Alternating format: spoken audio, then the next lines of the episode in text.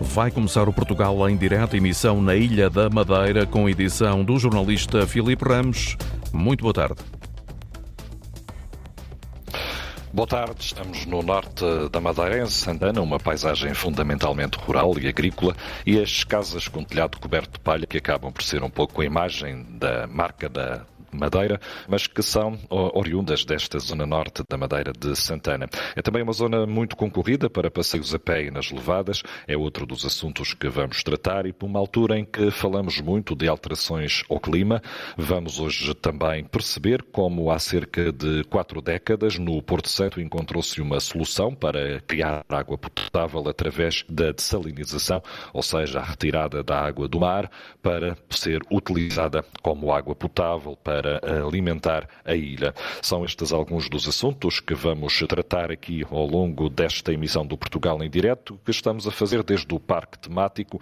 Fique também prometido falarmos um pouco mais sobre o que é este espaço. Os nossos convidados, e passo a apresentar, Manuel Filipe é o presidente do Instituto de Florestas e de Conservação da Natureza, Ana Rosina é responsável pelo Parque Temático, Maria José tem a seu cargo a reserva da Biosfera aqui em Santana. Santana é também, eh, e como começaria por aí. Uh, um dos dois espaços na Madeira que é a reserva da, da biosfera. Um é Santana, é mais antigo, mais recentemente Porto Santo também. Dos 12 espaços que existem em Portugal, dois estão aqui na Madeira. Uh, Maria José, este espaço de reserva da biosfera, uh, para quem não conhece, o que é uma reserva da biosfera? O que mais valias é que isto pode trazer para um conselho ou para uma região? Boa tarde a todos os ouvintes. É um prazer estar aqui convosco. Uh, a nível de, de, da questão que me colocou, uh, nós somos reserva da Biosfera desde 29 de junho de 2011. Uh, ah, já somos reserva há 11 anos. O que é que é ser reserva? É ser reconhecida internacionalmente pela Unesco através do, do Comitê MAB, the Man and the Biosphere que isto, uh, o que é que, que, é que isto quererá dizer? Quer dizer que neste, neste sítio, nesta reserva, uh, aqui em Santana, nós temos uh, o assento em três pilares, que é uh, a conservação, o desenvolvimento e o apoio logístico. A conservação tem a ver com a conservação da biodiversidade, do património cultural. No desenvolvimento será um desenvolvimento económico sustentável a nível ambiental e sociocultural. E a nível logístico tem a ver no que toca à investigação, monitorização, educação ambiental e formação. É principalmente estes três pilares que assentam uh, uma reserva da biosfera. Passados estes, eh, estes 11 anos eh, de reserva, é, é, possível fazer um ponto de situação e perceber se realmente valeu a pena este esforço que foi feito? Claro que sim, claro que sim que valeu a pena, até porque um, ser reserva da biosfera tem uma validade de 10 anos, passado esses 10 anos tem, tem de ser feito um relatório de revisão nós já fizemos esse relatório de revisão uh, e foi renovado o galardão de, de, renovação de reserva da biosfera. Eh, Maria José, eh, quando se faz promoção turística do Conselho, é importante ter este, este selo da, da reserva da biosfera? Acha que é uma mais-valia? Claro que sim. Acaba por se conseguir claro perceber sim. se há gente que, que, que, tenha isso em atenção quando escolhe, por exemplo, um destino ou um fim de semana na, na costa norte da Madeira? Claro que sim. A nossa região região já é por si só uma região muito visitada. Tem muitos locais que, que, que são visitáveis e, e, que são de interesse pela, pelos nossos visitantes nossos turistas. Sendo reserva da biosfera é uma mais-valia para o nosso Conselho, sim. Sim. Não se consegue quantificar, eh, é difícil quantificar quantas pessoas uh, têm isso em conta. Sim, uh, sim Mas consegue-se perceber no, no, dia a dia do contacto. Existe um interesse, isso... sim. É difícil quantificar, uh, mas sim, vemos que através de, de conversas ou de, de, de, várias situações percebemos que existirá interesse em visitar a reserva da Ibiosfera. Manuel Filipe, ehm, aqui na Costa Norte, pela Madeira toda, os percursos a pé e as levadas eh, acabam por ser uma mais-valia e um dos pontos de atração do, dos turistas.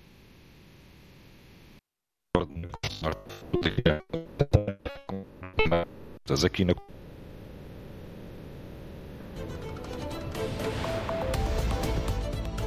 Ficamos por agora privados do Portugal em direto. A todo momento contamos naturalmente retomar a emissão que está a ser realizada a partir da Ilha da Madeira.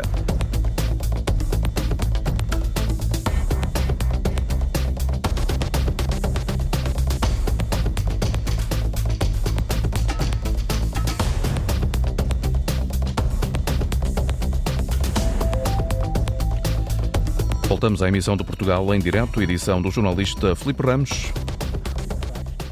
Uh, para que esta rede passe uh, a ficar com cerca de 250 km. Lhe dizer que todos estes percursos são percursos, digamos assim, pequenas rotas, que podem ser realizados num dia apenas, mas também está em fase de de adjudicação, portanto, para ir para o terreno, a constituição da primeira grande rota aqui eh, na região autónoma da Madeira. Eh, de facto, a Costa Norte aqui, Santana, tem um dos Uh, tem alguns dos percursos mais emblemáticos. Uh, Estou-me a lembrar do Pico do Arieiro Pico Ruivo, que é um daqueles uh, percursos de montanha mais, mais procurados, e o Caldeirão Verde. são percursos distintos, um deles é uma levada, outro deles é um percurso por montanha, e isto leva-me à segunda questão, que é enfim, uh, os utilizadores e as pessoas que, que, que, vêm cá à procura deste tipo de, de produto, cada vez mais pessoas, portanto, produtos de natureza, têm que efetivamente estudar e saber para o que vem. Não, Filipe, deixe-me só uh, tentar enquadrar um pouco para, para as pessoas, uh, tentar, quem não conhece a Madeira, e nomeadamente os percursos, quando falamos de uma levada, falamos de um caminho que acompanha um percurso de transporte de água e que é, na sua maioria, um percurso plano com muito, pouca, com muito pouca diferença de, de elevação.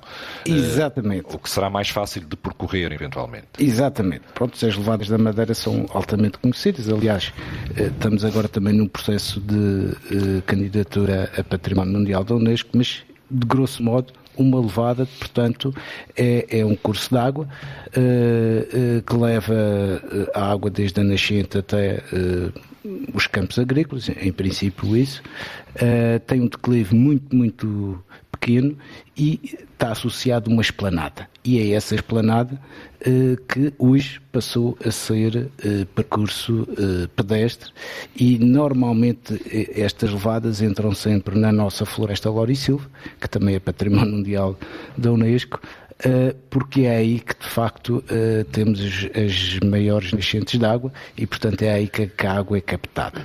Eh, estas, inicialmente, estas esplanadas eram utilizadas apenas por quem fazia a gestão das levadas, mas hoje rapidamente passaram a ter outra atração. E isso leva também a que, efetivamente, da parte de quem gera este tipo de percursos, o Governo Regional, tenha havido trabalhos grandes de alguma uh, requalificação, principalmente com, com, com alguns varandis de proteção e com, com outras infraestruturas para, para tornar aqueles percursos uh, com a devida segurança. Serão, à partida, mais fáceis de fazer quando falamos uh, de preparação física? Pois. Por terem pouco declive? Pois.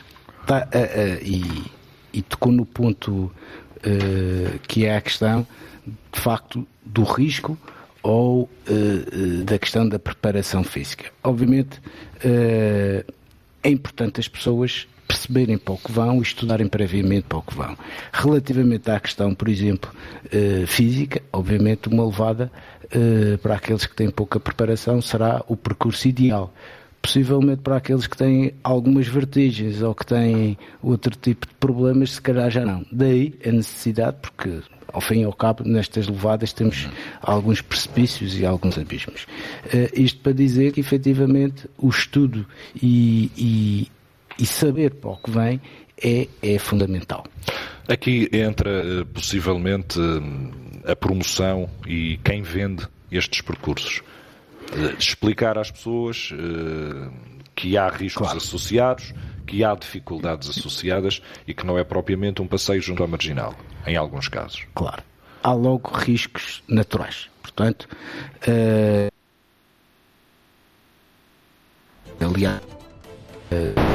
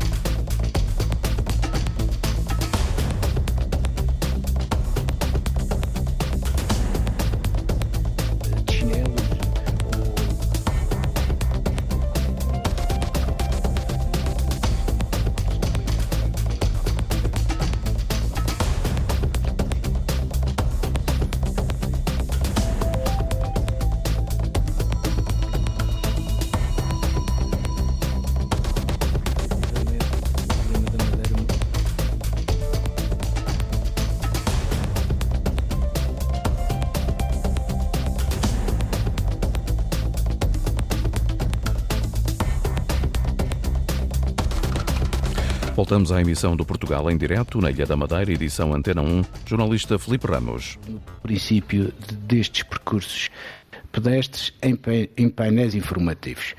Uh, agora, uh, obviamente que cinco percursos que são muito mais procurados, muito mais promovidos.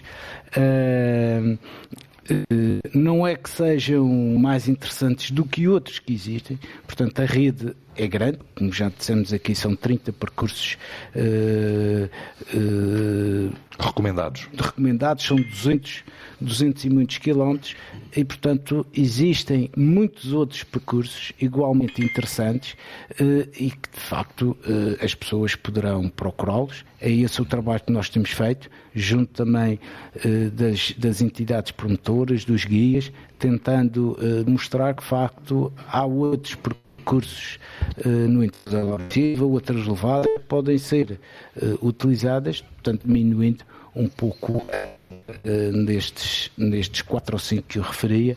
Uh, dou o exemplo, por exemplo, da zona do, do, do Rabassal, que também é uma zona muito conhecida, as 25 fontes, em que foi feito um trabalho de criar uma rede de percursos dentro daquela área, daquela grande área, em que é possível hoje entrar para um lado e sair para o outro, portanto, reduzindo, reduzindo, o, peso. reduzindo o peso, a carga uh, desses mesmos percursos. Também é importante referir, e aqui em, uh, no Conselho de Santana, uh, temos feito também um trabalho de requalificação das casas de abrigo. A Casa do Pico Ruivo, que é o pico mais, mais alto da Madeira, está requalificada neste momento, tem, tem, portanto, está a servir de, de, de casa de abrigo e de apoio. A Achada do Teixeira também foi requalificada, portanto, casas que se encontravam em zonas de, de, altitude que estavam fechadas e que foram requalificadas e que foram colocadas à disposição dos pedestrianistas. Para continuarmos esta conversa, interessante será também percebermos a opinião de quem tem feito estes percursos e de quem tem a função, nomeadamente os guias de montanha, de levar algumas destas eh, pessoas aos percursos. O Marco António Souza foi perceber aqui junto a Santana, junto à zona das Queimadas, a opinião de caminhantes. As levadas e percursos pedestres da Madeira encantam locais, turistas nacionais e estrangeiros. João Almeida está entusiasmado para começar a caminhada do Caldeirão Verde. O irmão disse-lhe maravilhas do destino. Pico do Arieiro e as levadas, que, tinha mesmo que, que, experimentar. O que é que dizem das levadas? São seguras? Ah, sim, totalmente. Sim, sim, sim. Muito verde, as cascatas, tudo muito bonito. Os conselhos de amigos também trouxeram Inês Bento até à Madeira. Apesar de estar há apenas um dia na região, a turista já sabe quais os percursos que pretende realizar. Estavam arranjados e limpos, que eram bem, estavam bem indicados, uh, que alguns eram difíceis, o do Caldeirão Verde disseram que era um pouco difícil uh, e que o das 25 fontes era muito giro. Eu queria fazer hoje aqui o do Caminho para Todos, mas está assim o tempo, não sei se vamos fazer, uh, e queria, queríamos fazer o das 25 fontes. Espero que tenhamos sorte. Apesar do tempo não estar convidativo, Gaspar Fernandes acaba de concluir o percurso do Caldeirão Verde, um dos 30 recomendados. Ir e vir são cerca de 13 km e uh, até estava à espera que gostasse mais, sinceramente. É relativamente sempre plano e uh, muito bonito. Uh, pronto, e a cascata do fim é muito fixe, tenho pena não ter levado fato de banho. O jovem natural de Vila Real sentiu-se seguro ao longo de todo o percurso. Em geral está sempre com corrimões, mesmo quando não tem corrimões acho que mesmo que isso conseguia-me segurar, nunca que tivesse à espera, não é? Mas acho que em geral não, nunca, me senti, nunca senti que fosse inseguro. Tem só umas partes que são estreitas que é, pode ser complicado as pessoas cruzarem-se, as que vão e as que vêm, mas pronto, tirando isso, é, é cinco estrelas, não acho que tenha nenhum problema aí. Carolina Pinhal, outra turista, está encantada com o que já conheceu, no entanto, vai deixar algumas recomendações a familiares e amigos. Virem preparados para andar muito, com um calçado confortável de preferência. Uh, acho que a roupa adequada também, porque nós até vinhamos com outro tipo de roupa e trocámos antes de começar e realmente ainda bem, porque saímos de lá assim um bocado sujos. Um, ehm, e pronto, vir com o espírito de de fazer muito, de caminhar muito e de gastar assim algumas calorias. Apesar do número de percursos pedestres recomendados atingir as três dezenas, Liana Santos, guia de montanha, confessa que alguns estão saturados.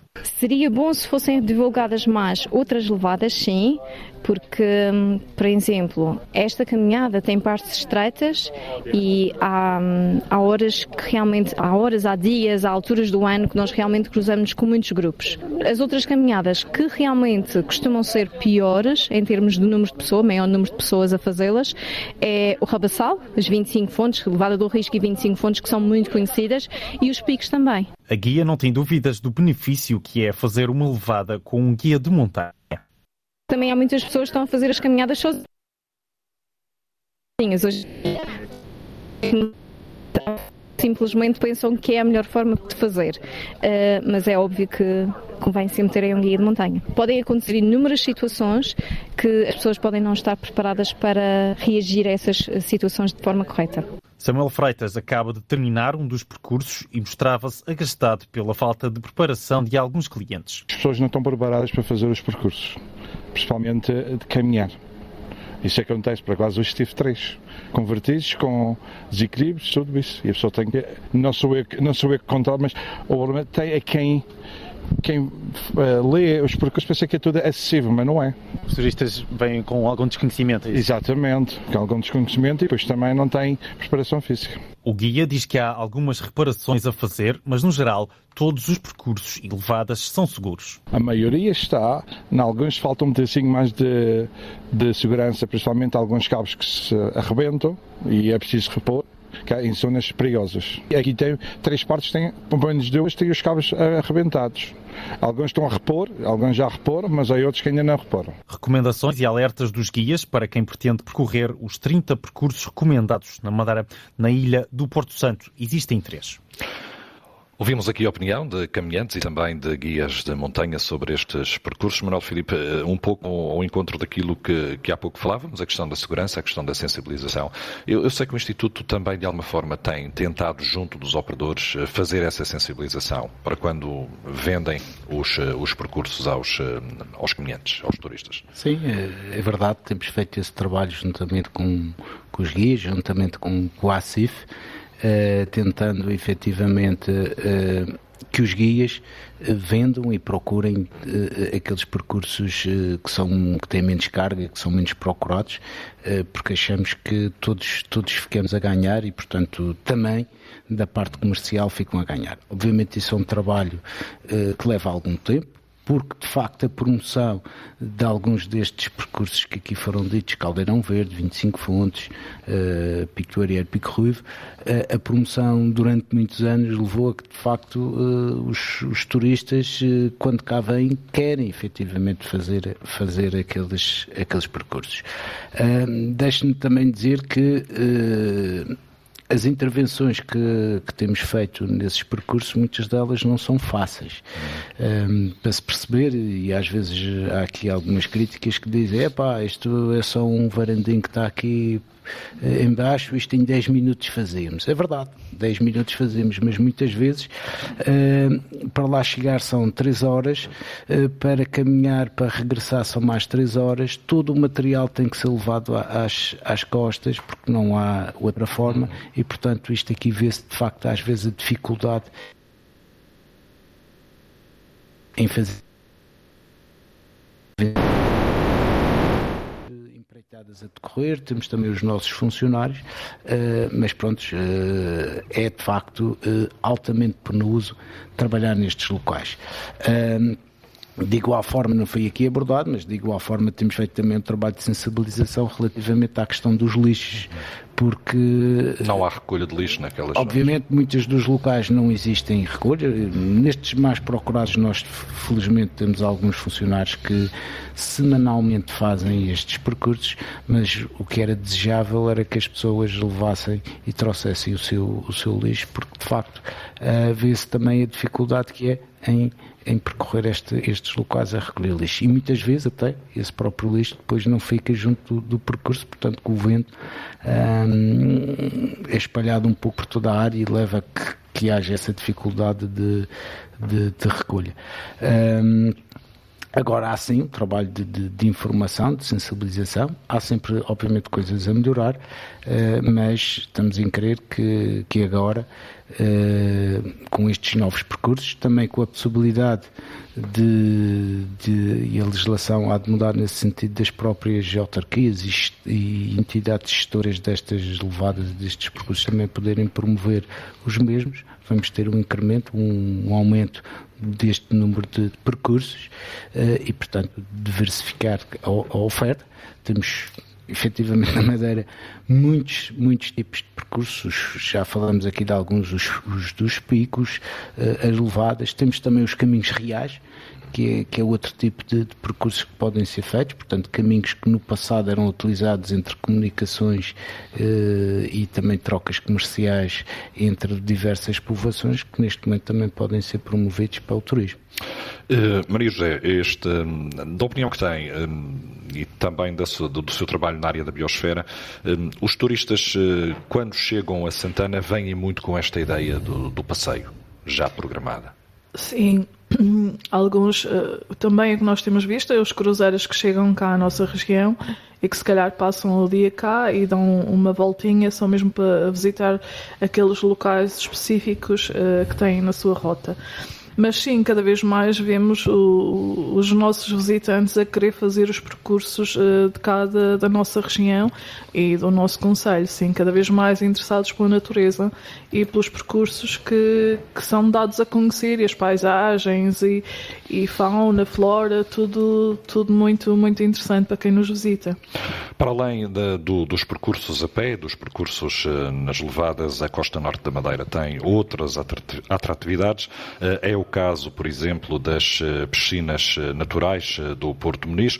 A Cláudia Aguiar Rodrigues passou pelas piscinas e encontrou uma família de Penafiel que visita a Madeira já há cerca de 20 anos e que não troca estes, estes pontos de interesse da Madeira por outros locais são sobretudo as águas cristalinas que se encontra aqui nas piscinas do Porto Muniz. Águas transparentes Aqui as rochas quase que envolvem um oceano, são uh, rochas vulcânicas que trazem muitos turistas. E aqui nas piscinas do Porto Muniz está uma família que chegou ontem, é de Penafiel. A Maria Amélia veio com a sobrinha e com a filha para um destino que já conhecia e quis sempre conhecer. Há 26 anos já.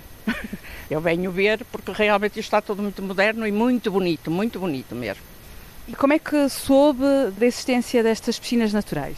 Toda a gente fala. Nós lá no Porto, toda a gente sabe que aqui é Madeira que tem estas piscinas. Tem um clima fantástico, Ai, sim, não é? Sim, maravilha, maravilha. Eh, lá no Porto deve estar a chover e nós aqui na, nas piscinas. O que é que destaca? São piscinas, eh, como disse há pouco, feitas de rocha vulcânica, não é? São aqui um círculo feito da rocha. Há também aqui uma construção para as pessoas poderem andar a pé com a água a cobrir os pés. Espetacular, espetacular. Mesmo que não saiba nadar, Exatamente. consegue banhar. Exatamente. Lindo, lindo, lindo. Pode vir todas as pessoas de idade, que eu já tenho 73 anos, também ando nestas brincadeiras. E o que é que vai fazer? Vão ficar cá amanhã? Até ao meio-dia, pois já temos itinerários. Sua filha, não é? Nós viemos passar quatro dias cá, queríamos conhecer uh, a Madeira e então começamos ontem por conhecer as Casas Santana, fazer uma série de miradouros. Dormimos esta noite aqui em Porto Muniz, que é fenomenal. Nós estamos apaixonadíssimas pela ilha, somos, somos muito sinceras, estamos. Aqui do Porto Muniz é uma linha de costa. De costa fantástica. Aliás, assistir ao nascer do sol, como nós hoje assistimos, é lindo. Uh, olha, é, é o ex-libris aqui, porque tem uma, uma qualidade de vida que nós não temos lá no Porto. É o sossego, é o descanso, é o poder desfrutar da natureza, é poder ouvir o mar. Passam carros lá em cima e a gente nem os ouve. Por isso, fantástico, fantástico. Porto Muniz é fantástico. Então... E agora nos próximos dias vamos estar no Funchal, que presumo que seja muito mais estressante com mais gente, mas estamos apaixonados pela ilha, por isso. São turistas felizes, obrigada, boas férias. São turistas satisfeitos com este destino, destino Madeira e aqui especificamente destino Porto Muniz.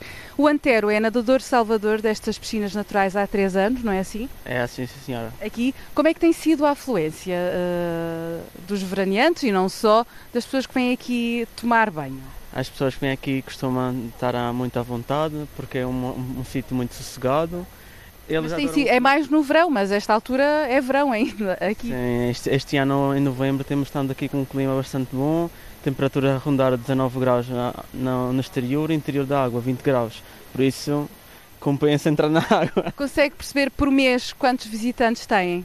No verão, ronda mais de 1500 pessoas por dia e no inverno já, já não é tanta afluência. Já não sei dizer o número, depende do clima. Já... Neste momento, obrigada Antero, neste momento as pessoas também vão chegando, o sol vai se abrindo, a bilheteira é lá em cima, já que estas piscinas têm ah, uma espécie de degradê de escadas, olha-se para cima, vê-se também a serra e estas águas eh, cristalinas que o poeta madeirense José Agostinho Batista tanto falou eh, nos seus poemas, são, como vimos, eh, a principal atração destas piscinas naturais e das pessoas que as visitam. Cláudia Aguiar Rodrigues, nas piscinas naturais do Porto Muniz, é outro dos atrativos da Costa Norte. Eh, outra das áreas também visitada é aqui o Parque Temático de Santana. Ana Rosina é responsável pe- pelo espaço. Eh, este é um ponto de paragem que se tornou também eh, obrigatório para quem, quem visita esta, esta zona norte da Madeira. É verdade. Boa tarde a todos os que nos estão a ouvir. Hum, o Parque Temático da Madeira tem como objetivo dar a conhecer a cultura, as tradições, os costumes, a história da, da Madeira. E hum, os nossos visitantes, cá, eh, os que cá vêm, têm a possibilidade de conhecer num espaço eh, destes tudo aquilo que a Madeira eh, tem enquanto tradição. Eh, Estamos a falar das nossas artes, estamos a falar de uma forma também mais lúdica, através dos nossos eh, pavilhões interativos, e portanto que- quem vem eh, consegue ter uma noção do que é que é a Madeira. Vocês têm hum, um, um simulador É que verdade, permite, faz. Eh, Permite é através uma- da realidade virtual Exatamente. eh, perceber um pouco da, da Madeira. Exatamente, faz uma viagem fantástica ao longo da, da Madeira, através desta mesma simulação. Temos a descoberta das ilhas, que dá, eh, de uma forma cinematográfica, a possibilidade de, de- de contar a história através de som e de imagem acerca da descoberta da- das ilhas. Depois temos um pavilhão que é destinado aos mais pequenos, o pavilhão Júnior, e depois temos uma, temos uma zona de aldeamento, eh, onde tem as nossas artesãs a trabalhar cada uma das, eh, das áreas. É possível ver o bordado de Madeira. É verdade. É possível aprender a fazer pão, fazer biscoitos. Exatamente. Eh, ou seja, quem vem pode experimentar as várias artes. Pode experimentar o bordado de madeira, pode, eh, pode ver a arte da arte do linho, eh, da lã, da transformação da lã, os vimes, o barro. Eh, portanto, há várias artes aqui que depois as pessoas podem ver e podem também eh, experimentar. Uma delas também é o pão tradicional de Santana, que é feito aqui numa cozinha tradicional, ou eh, as broas do que são bastante conhecidas, e podem eh, ver o processo e até podem experimentar e levar também consigo. O parque tem cerca de 7 hectares de, de área verde. As pessoas podem entrar, há uma zona que é gratuita nesta, neste, neste momento e depois há só algumas atrações que podem ser pagas ou na totalidade para usar todas elas ou individualmente cada uma delas. Exatamente. Uma das, eh, eh, o parque desde 2018 abriu as suas portas de forma gratuita ao exterior e, portanto, as pessoas podem entrar e ter acesso aos jardins, às zonas do aldeamento eh, infantil, que é o maior o maior da, da região, podem ter acesso a estas áreas de forma gratuita. Depois, consoante o que pretenderem, podem usar e utilizar e usufruir de cada uma das atrações de forma individual ou podem comprar um bilhete completo e fazem, as, e fazem a visita completa a- ao espaço. Mas há várias formas de poder visitar, portanto, as pessoas podem entrar, usufruir de um passeio pelo jardim, usar uma atração, voltar eh, depois, podem fazer tudo no mesmo dia, portanto, há várias possibilidades. Em termos de, de visitantes, eh, eu imagino que a pandemia foi idêntica a outras, eh, a outras áreas. eh, Houve realmente uma quebra muito grande em número de visitantes, agora começa a haver recuperação. O próprio turismo é um pouco diferente o que, o, o que aparece agora no parque. Sim, nós notamos exatamente isso. A altura da pandemia foi geral, não é? Que aconteceu mesmo aqui. Eh, neste momento nós estamos numa fase de crescimento em termos de visitas. Nós já estamos com um número muito, muito semelhante uh, aos anos antes da pandemia. Há meses que estão a ser melhores até os melhores meses dos últimos oito ou nove anos. Um, o, o, turismo tem eh, realmente uh, crescido. O que nós também notamos foi uma um, adaptação do mesmo turista que vem. Nós tínhamos muitos estrangeiros, continuamos a ter. Felizmente temos visto ainda mais pelo parque o mercado nacional e, portanto, notamos que o mercado nacional lá tem um interesse agora ainda maior uh, na, na, na, região, no parque também. Temos turistas mais jovens, famílias, famílias mais jovens a visitar e, portanto, um, tem crescido, uh, tem crescido bem e, com, e felizmente com novos mercados também. Não estamos em Santana na emissão do Portugal em Direto e a última desta semana feita a partir hum, da Madeira e eu vou propor, eh, porque falamos muito da importância de preservar o ambiente, da importância também aqui na Costa Norte eh, das chuvas que acabam por alimentar grande parte das eh, nascentes da região, mas eu vou propor percebermos uma outra situação da ilha vizinha, a ilha do Porto Santo, uma ilha onde o verde não é tão intenso e onde hum, desde sempre houve questões questões ligadas ao problema da falta de água potável para abastecer a ilha. Há cerca de quatro décadas atrás foi criada uma central desalinizadora para retirar, através hum, da água do mar, a água potável que é usada na ilha. Eh, esse é um exemplo que neste momento começa a ser apontado para outras zonas eh, costeiras para resolver problemas ligados à falta de água e à falta de chuva. O Marco António Souza foi falar com o responsável da central de salinização para perceber como funciona e como tem sido nestes últimos 40 eh, anos o trabalho que ali tem sido feito. No Porto Santo existe uma central desanalizadora há cerca de 40 anos e é ali que é captada a água do mar, tratada, tornando-a potável e abastecendo toda a Ilha Dourada. É com o responsável por esta central, Nuno Pereira, que, que vamos falar, uma estrutura que é gerida pela Águas e Resíduos da Madeira. Recordando um pouco a, eh, a história, como é que surge esta central? Pois, começamos pela necessidade, não é? Uh, de facto, o Porto Santo é capaz de ser a região do país com maior escassez de água. É uma região onde o regime de pluviosidade é muito baixo. Eh, se fizermos um paralelo com a Ilha da Madeira, enquanto na Ilha da Madeira temos uma precipitação média anual a rondar os 1500 milímetros, apesar da proximidade, o Porto Santo, eh, cerca de 50 km a nordeste da Madeira, tem apenas 350 milímetros de média de precipitação anual. Logo, é uma região uh, que se pode considerar eh, árida uh, e, e, seca. E, portanto, nos anos 70, o governo da região autónoma da Madeira identificou como, digamos, o principal eh, impedimento que existia na Ilha do Porto Santo para um desenvolvimento eh, na área do turismo e mesmo noutras áreas era a falta de água. E, portanto, eh, na segunda metade da década de 70, portanto, terá sido uma decisão eh, no ano de 77, o Governo Regional da Madeira decidiu-se pela, pela instalação de desalinização na Ilha do Porto Santo. E, portanto, a Central Desalinizadora do Porto Santo entrou em funcionamento uh, em 1980 uh, com uma capacidade de produção de 500 metros cúbicos de é muito inferior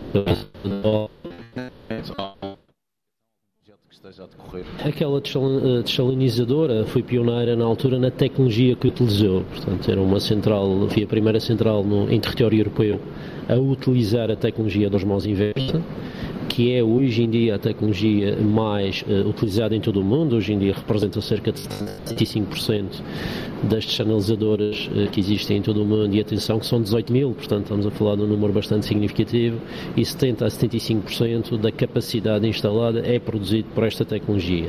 Pois teve que sofrer muitas atualizações um, ao, ao, longo das, dos já 42 anos de história. Uh, e de feitos uh, muitos investimentos, uh, águas e resíduos de área, como a gestão da desanalizadora em portanto, e nos 22 anos já, já, já fez um, um nível de ao contrário dos 500 metros cúbicos iniciais, a capacidade instalada em, em unidades de desalinização já é de 6.800 metros cúbicos, portanto uma diferença muito grande. A ilha também desenvolveu-se muito, não é? Já existe muito mais unidades hoteleiras, muito mais habitação do que existia na capacidade de produção desta central é uma central que consegue produzir água suficiente para os picos no verão, onde há muitas pessoas no Porto Santo, por exemplo? Sim, essa, essa é uma das principais dificuldades da Ilha do Porto Santo, que tal como, tal como a região do Algarve, a sua população, quando chega à altura de verão, quintuplica e, portanto, todas as infra infraestruturas eh, são sujeitas a, a uma pressão eh, bastante grande no verão, seja a nível da produção de água, seja também a nível do tratamento das águas residuais. E sim, Águas e Resíduos da Madeira têm as suas infraestruturas preparadas para responder aos picos de população, que no Porto Santo se estima que anda entre os 20 e as 25 mil pessoas eh, em meados de agosto. Acha que esta central é também uma possível solução no momento em que se fala de escassez de chuva em Portugal continental, também para outras regiões do país? Sim, parece-me que essa decisão uh, já está tomada pelas entidades que, que, gerem as águas do Algarve e, portanto, uh, o Algarve, finalmente, ao, ao, fim destes anos todos, uh, vai optar pela desalinização. Eu não, é assim, eu não, eu não considero a desalinização não a solução para todos os males, mas efetivamente, quando estamos a falar de regiões costeiras, como é onde se encontra a maior parte da população do Algarve, e em que a escassez de água começa a ser crónica, efetivamente essa é a solução que se costuma utilizar em todo o mundo para fazer face a isso. E isto porquê? Porque quando temos uma desalinizadora temos, ganhamos uma resiliência muito grande, porque a, a grande vantagem da desalinização tem algumas, mas a maior de todas é que o mar, eh, à nossa escala, é infinito, é onde está 97% da água do planeta. Para, para, concluir e para quem nos ouve perceba como é que é este processo de desanalizar a água. Bom, o processo de chanalizar água eh, existe, existe mais do que um processo. Portanto, basicamente, em termos industriais, há duas maneiras de chanalizar água. Existem os processos térmicos, que constitui em, uh, no fundo, ferver água, depois condensar essa água, portanto, no fundo, é, uh, e, e, apanhar esse condensado, e aí temos uma água desalinizada, isso é a tecnologia mais antiga, aquela que já é, já é usada até pelos navegadores e existe a tecnologia que falámos ainda há pouco, no início da entrevista, os mãos inversa, basicamente faz passar a água por uma membrana que faz a separação dos tais. faz uma retenção dos sais, eh, fazendo um processo, digamos, separativo, separa os sais da água. Esse é o processo de osmose inversa. Água que depois fica pronta e é distribuída por toda a ilha. Desde o ano 2000, eh, toda a água distribuída na ilha provém da central desanalizadora. Portanto, as origens naturais da água que o Porto Santo tem, que são muito escassas, eh, já são utilizadas unicamente em agricultura, para a agricultura, e toda a água que circula nas torneiras dos consumidores eh, vem, provém da central desanalizadora do Porto Santo. Foi Nuno Pereira responsável pela central desanalizadora do Porto Santo, onde falámos um pouco sobre esta história desta central, que já existe há 40 anos e que distribui água por toda a Ilha Dourada. Estivemos no Porto Santo, voltamos a Santana, vimos o exemplo da Ilha Dourada, a ilha aqui ao lado, eh, de como fazer água potável através da água do mar. Há 40 anos que assim é para resolver os problemas eh, da ilha. Voltamos à conversa.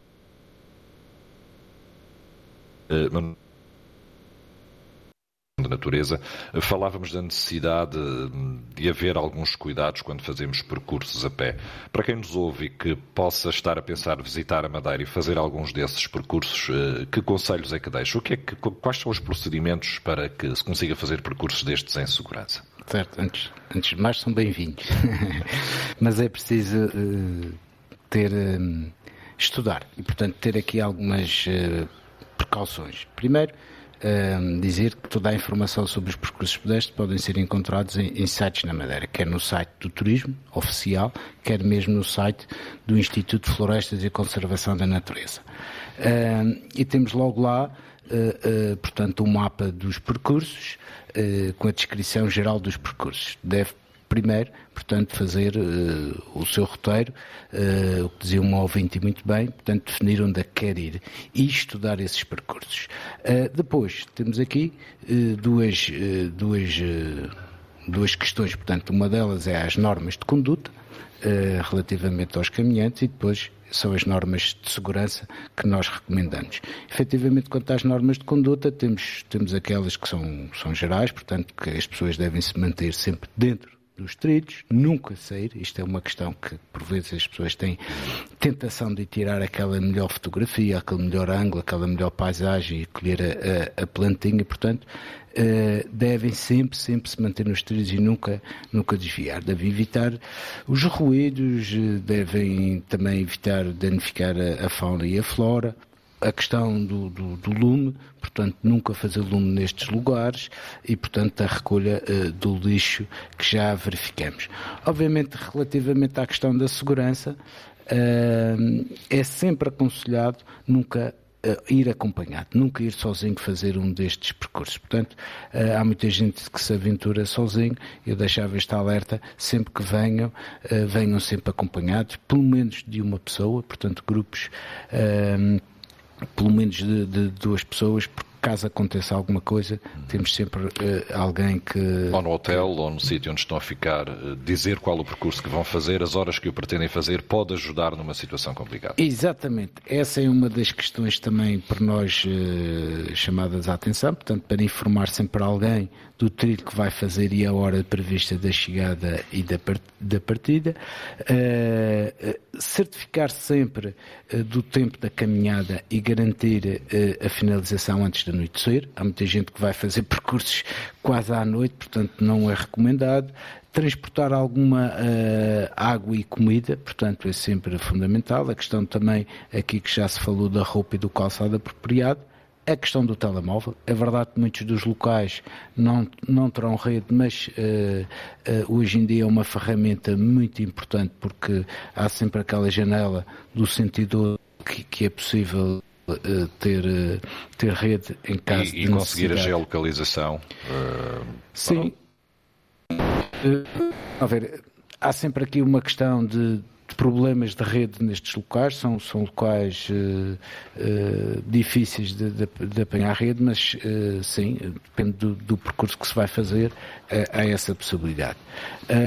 e depois ver de facto a questão das condições meteorológicas. Nós temos links para, para, para os sites do IPMA e outros sites meteorológicos, porque o tempo na Madeira muda muito rapidamente e é preciso ter atenção. Um dia de sol pode acabar numa tempestade. Obrigado, Manuel Filipe, um dos nossos convidados aqui no Parque Temático em Santana. Ana Rosina, responsável do parque, obrigado também. Para vir ao parque não é preciso estes cuidados todos, basta pôr no GPS Exatamente. as coordenadas. A eh, Maria José, responsável pela reserva da biosfera, que nos explicou aqui também o que é ser biosfera. Santana, lembro, é uma das eh, duas reservas que existem na Madeira, Santana e Porto Santo, e uma das 12 que existem no país. O Portugal em direto termina esta semana de emissões feitas a partir da Ilha da Madeira. Despedimos-nos. Até uma próxima próxima. Portugal em direto, edição do jornalista Filipe Ramos. Há notícias às duas da tarde, a emissão da Antena 1 irá prosseguir com Noémia Gonçalves. Boa tarde, bom fim de semana. Antena 1.